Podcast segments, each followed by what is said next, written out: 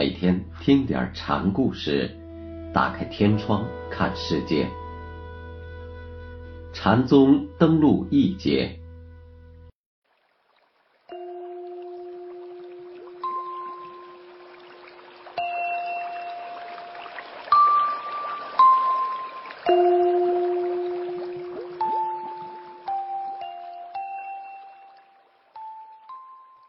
今天给大家讲大美法常禅师的故事。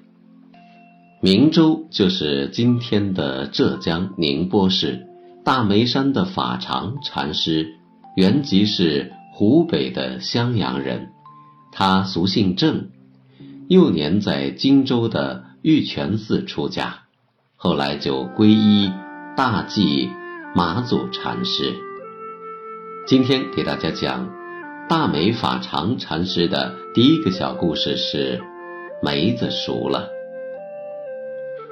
初参马祖，大梅问：“什么是佛？”马祖说：“心即是佛。”大梅言下大悟，就辞别师傅，前往寺名隐居。唐贞元年间。盐官齐安禅师门中有位和尚上山采杖子，迷了路，转转悠悠就来到了大梅修禅的庵中。僧问大梅：“在这里多长时间了？”大梅答：“只见四山青又黄。”意思是，对这个世界。我只用慧心直觉过它的变化，从未用心思去计较过它的时间长短。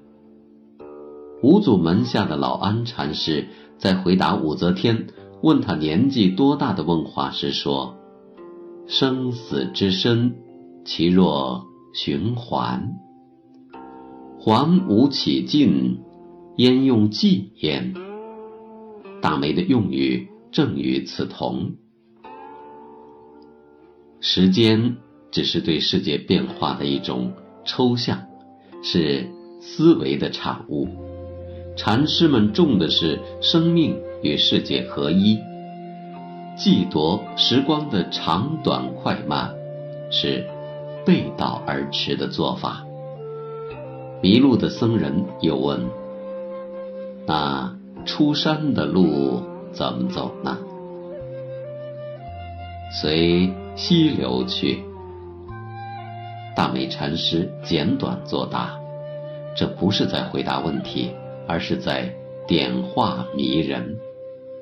世界既然不需计夺，那还有什么出路不出路呢？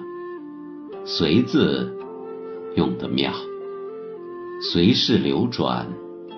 即是大道。后来，这位僧人就回到了盐官那里，把迷路的遭遇说给盐官听了。盐官说：“我在江西马祖师傅那里时，曾经见过一位僧人，后来他不知去向，莫非就是你见的这一位？”于是他就派这位僧人去请他。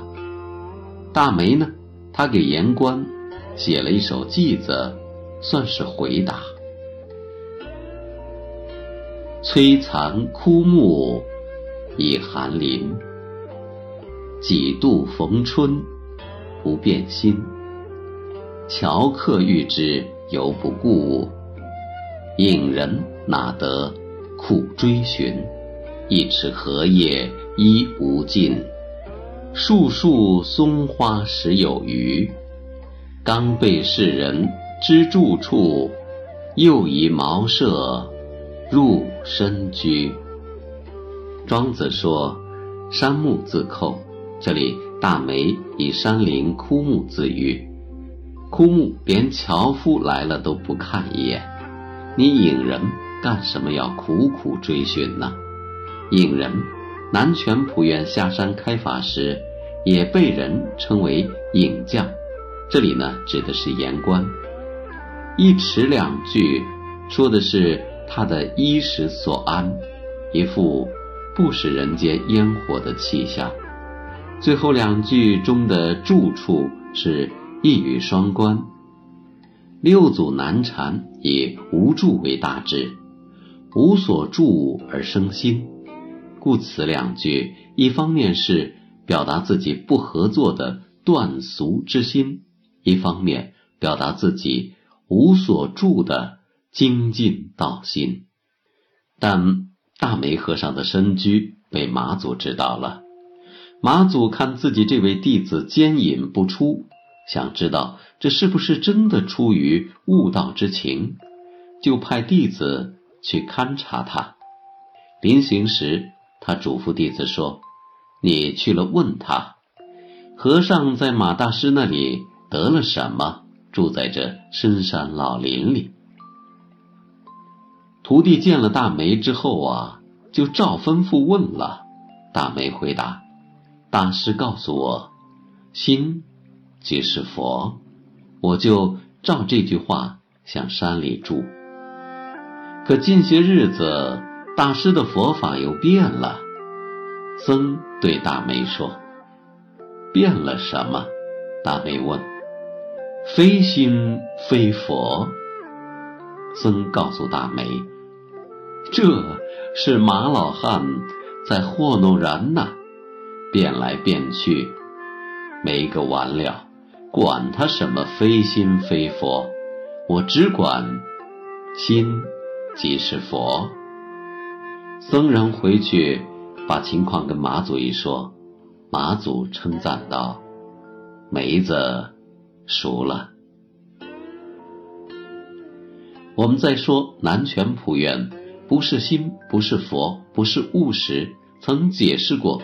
南拳的说法和马祖“心即是佛”在本质上的相同，以及在说法上的不同。实际上，马祖本人自己也说过：“心即是佛”是指小儿哭，小儿不哭则非心非佛这样的话。由此可见，马祖对心佛问题也是不断变换着方式对学生讲的。大体而言，心即佛。是鼓励法，故用肯定；非心非佛是断除法，故用否定。正面鼓励，反面否定，目的是要人彻底守住自己的本心，悟到空有不二，从而超然物外。大梅一眼就看出来人所说的马祖的变化是一种伎俩。对一个已对最高宗旨豁然解悟的人来说，他是不会被各种方法、途径上的是是非非所干扰、所诱惑的，因为他已经拥有达到目的地的方法。争吵从哪条路上山的人，是在山下的；对已在山顶上的人而言，各条路径的不同都是没有意义的事情。大梅是个顿悟的禅师，心即是佛，一句使他直达山顶。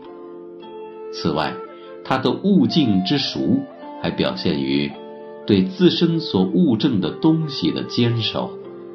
这种坚守，使他视风云为烟尘，视是非为糠秕。